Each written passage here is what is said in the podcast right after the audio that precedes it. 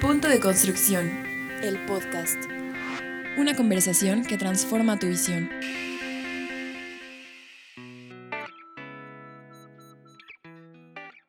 Amigos, estamos en Punto de Construcción, el podcast. Mi nombre es Celia Navarrete, director de Exposiac. Este, este encuentro es una propuesta de Exposiac precisamente para tocar diferentes temas eh, cosas en la vida diaria que de repente no encontramos en algún otro foro. Siempre nos tenemos que esperar hasta la exposición, pero en estos pequeños breves cápsulas es la idea de poderles acercar herramientas básicas del día a día. Y el día de hoy me acompaña Jorge Arditi. Muchísimas gracias por estarnos, acompañándonos en esta serie para poder desdoblar miles de temas. Es un placer. Mil, mil gracias. Y bueno, vamos a entrarle al tema del día de hoy, que es precisamente cadena de valor de un negocio. Y tenemos a un entrevistado de lujo que, bueno, el día de hoy no nos puede acompañar aquí en la cabina, pero tenemos directamente desde Houston. Nos acompaña Jorge Ostap Zenkowski, si es que lo dije bien. Es cofundador, cofundador de American Link Real Estate Solutions en donde vamos a platicar precisamente de las cadenas de valor, de cómo reinventarnos. Jorge, bienvenido a este podcast. Elia, muchas gracias. Buenos días a ti y a Jorge. Un placer tenerte el día de hoy aquí. Oye, Jorge, platícanos. Eh, bueno, tú eres un coach eh, muy específico, has dado conferencias en el sector inmobiliario, el sector del, este, de la construcción. Y hoy em, creo que este 2020 se nos presenta como un año muy retador. Eso es lo que veníamos diciendo ya el año pasado, pero hoy ya vemos una realidad más clara de lo que está sucediendo. Y es momento de tomar acciones, creo, en esta industria. Entonces, la mayoría de la gente que nos escucha seguramente está pensando qué es lo que tiene que hacer, cómo reinventar dónde encontrar soluciones de negocio, porque bueno, sin la caja registradora no suena, pues la verdad es que no podemos avanzar. Tú, como especialista en esta área, ¿qué es lo que nos puedes comentar? ¿Cómo estamos? ¿Qué tenemos que hacer? ¿Qué, ¿Cuál sería tu visión este, como especialista? Pues creo que, creo que ¿qué tendríamos que hacer y cuál sería la, la, solución o la receta del éxito? Pues creo que está muy complicado de encontrarla porque pues creo que estamos en un mundo en un mundo demasiado cambiante. Al menos al menos lo que estamos viendo en México pues ha sido una una pues una temporada de cambios de cambios radicales en la forma en que veníamos viendo la, situación de, del proceso de la de la tanto de la economía y del progreso en, el, en la industria de la construcción no eh, como decías, como me preguntabas ahorita si, qué opinaba yo del tema de cadena de valor, es algo que yo he estado eh, durante mucho tiempo siendo muy insistente que entendamos los empresarios y, los desarrolladores inmobiliarios y, y, la gente que está involucrada en la construcción en cualquier proyecto, producto, servicio, y eso sí, independientemente de esta industria, tienen tres diferentes tipos de valores. Hay un valor funcional, hay un valor emocional y hay un valor simbólico. Y, estos tres valores, eh, pues tenemos que considerarlos en la manera en que vamos a valorar nuestro producto hacia nuestro mercado. Es como, como mercadólogo, como emprendedor del proceso de venta, porque al final del día, aunque tú seas una empresa constructora, pues también te vendes como constructor, o sea, te tienes que estar, pues, si tú estás consiguiendo los contratos, tienes que estar consiguiendo pues, ganar esas licitaciones, y si tú no entiendes esos tres valores únicamente te vas por el puro precio, precio, precio, pues al final del día vas a perder una, un escalón muy importante en, este proceso de, esta cadena de valor. No sé si me, sigues con eso. Mira, la verdad es que creo que em, lo defines muy bien. Yo creo que dirías, dirías estos tres puntos, este, funcionalidad, emocional y o sea, darle un simbolismo a tu producto, a tu estrategia, es parte como muy puntual para diferenciarte de la competencia. Eso es, entiendo lo que, lo que nos estás este, planteando. Fíjate, fíjate que, que me preguntan, oye, pero ¿cómo, ¿cómo yo que soy una empresa constructora, que, lo única, que únicamente mis clientes me contratan porque doy el mejor precio? Pues la verdad es que, y aquí les voy a aventar un poquito de, un, un, baldecito de agua fría, es que no sean miopes las empresas constructoras no entiendan que no nada más el precio lo que les diferencia, hay una grandísima eh, ventana de oportunidad cuando ustedes entienden, cuando estas empresas entienden que hay otros valores más, pues sí sé que el precio es importantísimo, pero también la garantía de la empresa, la garantía del valor que te va a dar como, como respaldo esta constructora, y eso es parte del simbolismo que muchas veces es más, es más fuerte que el mismo precio, ¿no? Entonces, la pregunta que es el valor funcional, es el valor funcional, es es la expresión, es la expresión concreta y tangible de experiencia tanto individual y colectiva, ¿no? O sea, ¿para qué sirve el producto? ¿Para qué sirve el servicio? ¿Sí? Eh, el valor emocional es la representación individual, eso es lo que yo siento de este producto, lo que yo, lo que yo puedo, puedo pues, interpretar una expresión individual. Y, el valor simbólico es la representación colectiva, ¿no? una representación social a partir de una estructura de pensamiento compartido en base a un arquetipo, código de cultura o de comportamiento. Eso significa eh, qué es lo que esta empresa representa en una estructura social. Y cuando tú empiezas a ver eh, en tu proceso de valor estas tres cosas y lo que tú representas como constructora, lo que tú representas como espacio arquitectura, lo que tú representas como, como empresa de, de prestación de servicios, para la construcción o de materiales para la construcción o de productos o servicios para cualquier industria, ella nos puede cambiarte independientemente que sea, que sea muy racional la compra, ¿no? Que puede decir, pues yo, yo nada más vendo ladrillo, o vendo cierto producto para la industria, y pues cuál funcional, simplemente digo, cuál, cuál es tu emoción, cuál es el precio hay muchos otros factores en tu, en tu manera de mercadearse, en tu manera de expresarte hacia el mercado, que van a hacer que seas diferenciado, aunque tengas un pequeñito, una pequeña, una pequeña variación en tu precio. Y muchas veces hasta, hasta hay empresas que tienen variaciones más altas, pero su calidad de servicio, cuando su, su estructura de, de, simbolismo, como tú decías hace un momentito, es lo que realmente hace que, que hagas toda la diferencia. ¿no? Yo, creo que lo has eh, expresado perfectamente bien, Jorge. Eh, eh, empresas, cómo definen su propuesta de valor, sobre todo sobre estos tres puntos base. Yo, te diría un poquito también, conformando esto a lo mejor en dos palabras. Yo te diría que es el know-how y el know-who. Yo creo que el know-how hoy en día lo puedes comprar, pero el know-who no. Ese hay que buscarlo y es lo que define esta cadena de tres valores que bien lo expresas el día de hoy.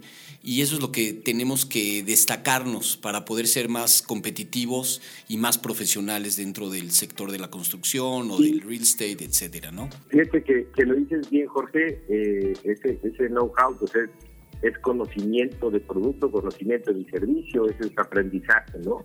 Y el know-how eh, yo lo transferiría a un término en el mundo del marketing que se llama el user experience, ¿no? Con experiencia del usuario. Cuando tú, ese know-how de saber quién soy, lo vas a basar siempre a la experiencia que vas a tener el, tu comprador en torno a tu servicio. Hace 10 años atrás, el nombre del juego se llamaba innovación. Todo era innovación, todo innovación.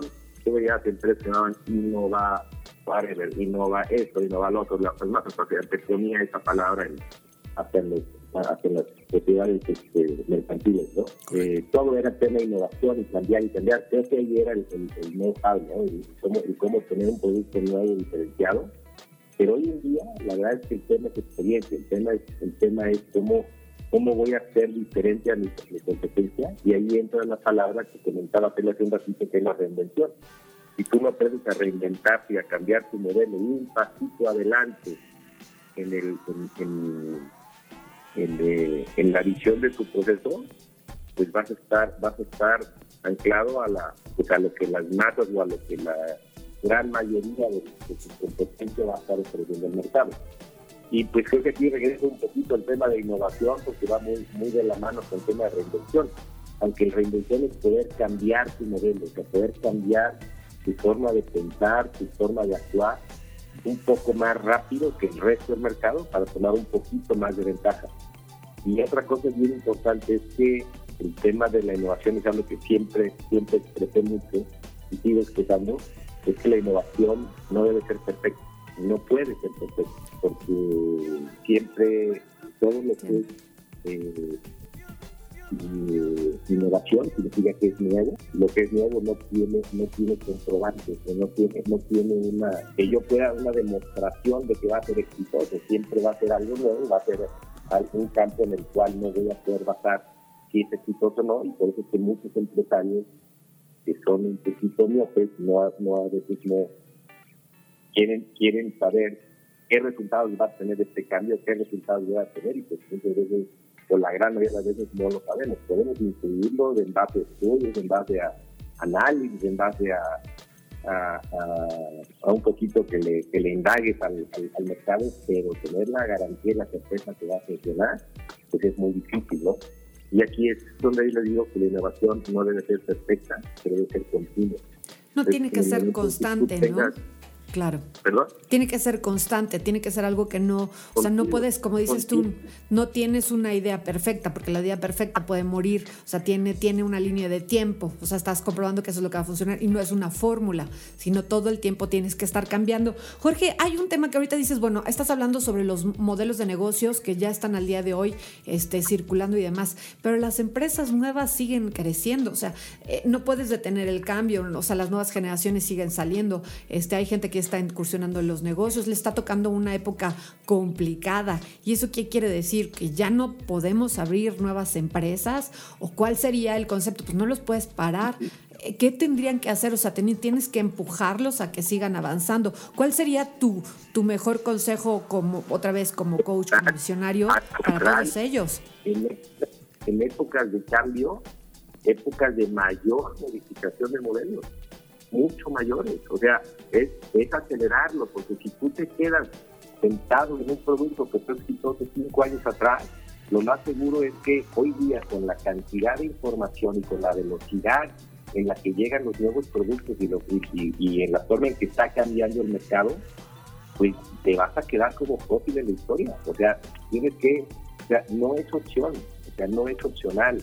Es empresas que duraron 25 años en su mismo modelo exitoso, que quedan muy pocas, muy, muy pocas, porque, porque, porque ni, ni, el pan bimbo, o sea, el pan bimbo se ha quedado estancado en su pan de caja, se ha tenido que reinventar en miles de nuevos modelos y mira que el pan bimbo se sigue teniendo en los ámbitos. Exacto. Sí, no sé si la analogía es lógica, pero se nos viene a la mente eso. O sea, no hay una empresa que no tenga que reinventarse, que no tenga que cambiar su modelo de manera constante y drástica en un periodo muy, en un periodo muy corto, porque no, no alcanza, no alcanzas a, a la velocidad del mercado, es bien difícil. Por eso el, tema de reinvención e innovación, user experience y, el tema de entender estos, estos, tres tipos de valores, creo yo, y soy, soy fiel creyente de que es el, es el éxito para poder estar a la en la línea, no, no, no lo llamo la vanguardia, menos en la línea, porque si va en la vanguardia, pues respeto, ¿no? Hoy día, quien esté a la vanguardia en, los modelos, pues va a tener un campo muy grande y el producto está dentro del precio y, en y dentro de, la, del, del mercado Ahora, ¿cómo este voy a preguntarle aquí a Jorge Arditi y también te lo voy a preguntar a ti, este Jorge Ostaf? En la industria de la construcción, tú estás hablando de experiencias y de crear cosas diferentes. Primero le voy a este, preguntar aquí a Jorge Arditi cómo él, como una visión de arquitectos, creas un tema de experiencias. Y después quiero que me contestes tú, Jorge Staff, desde el real estate, cómo tú estás proponiendo que la industria de la construcción busque este tipo de experiencias. Mira, yo creo que es una pregunta difícil porque cada uno desde su trinchera eh, busca oportunidades y yo estoy consciente de que en épocas de crisis hay que abrir puertas y son riesgos que uno debe de tomar de su zona de confort o de alguna manera de su visión cotidiana que ya tenía de negocio. Eh, yo soy de la idea de que se nos han bloqueado ciertas alternativas y voy a hablar de la Ciudad de México y a lo mejor en ciertos lugares también de provincia y donde cierta gente al no poder desarrollar en la Ciudad de México y tener este bloqueo y sobre todo que esta inercia ha generado eh, tristemente una desconfianza en el sector de inversionistas tanto nacional como extranjero, pues obviamente esto genera un bloqueo importante dentro de la industria y esto permea hasta muchas clases sociales, a muchas oportunidades de trabajo, desgraciadamente. Y dentro de estas oportunidades, pues lo que buscamos a lo mejor es movernos fuera de Ciudad de México y buscar una zona de oportunidad en diferentes partes de la provincia, que la hay, definitivamente la hay. El problema aquí es una combinación de muchos factores, de también eh, mover a la empresa o al inversionista que tenga la confianza de poder invertir en ciertos lugares donde no era su zona de seguridad o de confort, que a lo mejor los riesgos a tomar son mayores de inicio, que pueden ser positivos o negativos, puede ser ensayo y error, bien como lo comentó Jorge, pero yo creo que de alguna manera hay que, hay que lanzarse, o sea, tenemos que seguir apostando por México, queremos a México y de una manera u otra tenemos que seguirle dando oportunidad a nosotros mismos y también a la gente. Entonces yo creo que esta inercia puede dar también y detonar ese factor de confianza ante la gente y somos un hilo conductor para que también podamos convencer positivamente y medir el riesgo para que esa gente pueda invertir en diferentes sectores de real estate o de, o de la construcción en México. Por otro lado, y quiero ser también muy honestos, hay muchas oportunidades fuera de México, donde también eh, pues hay que ser latentes. Tristemente, mucho inversionista extranjero se ha vertido y se ha dejado México y se ha ido a mercados como el de Perú, Colombia, Estados Unidos, Centroamérica, hay muy buenas oportunidades y pues tristemente México pierde. ¿no? Eh, pero pues son nichos que la gente está buscando oportunidades de negocio. sí. ¿Sabes qué, Tocayo? Creo que tocaste un punto claro ahorita que dice el tema de que, de que el empresario está en su, en su círculo de confort y, sé que salir, te digo, es un tema pues que ya se viene escuchando en las escuelas de negocios de 20 años atrás, ¿no? Hay que el confort, el éxito está allá afuera, pero no nada más el éxito está afuera, la el terror y el miedo también están allá afuera. Entonces, cuando tú te sales de tu círculo de confort, existe un miedo latente a lo desconocido, ¿y qué es lo que hace? Que vuelvas a regresarte otra vez a tu círculo de confort en donde estabas, este, calientito y resguardado y aceitado, y pero pues ahí jamás vas a encontrar ese cambio. Eh, se le digo, se le digo que en toda la, toda la experiencia del mundo, yo he vivido en, tres países, yo viví en Colombia, he vivido incluso de Guadalajara, he vivido en México, he trabajado por toda la República Mexicana, conozco, creo que me faltan dos estados que no conozco, yo he trabajado en casi todo. Eh, vivo en Estados Unidos, voy y vengo, y, y si hay alguien que se ha movido, créeme que soy yo y alguien que ha tenido la capacidad de tratar, no soy exitoso, digo, trato de serlo y grito todos los días, pero si hay alguien que se muere y que sale el círculo con nada en ese mar de miedo, es su servidor. Y no sé si le vaya a pegar pronto, pero yo creo que sí. ¿Por qué? Porque no estoy cobijado y ese es mi, mensaje al empresario, ¿no? Creo que el éxito que te va a estar no va a ser inmediato, no lo vas a encontrar rápido, vamos a estar nadando y ojalá y nos veamos por ahí, pero, pero creo yo que está allá afuera.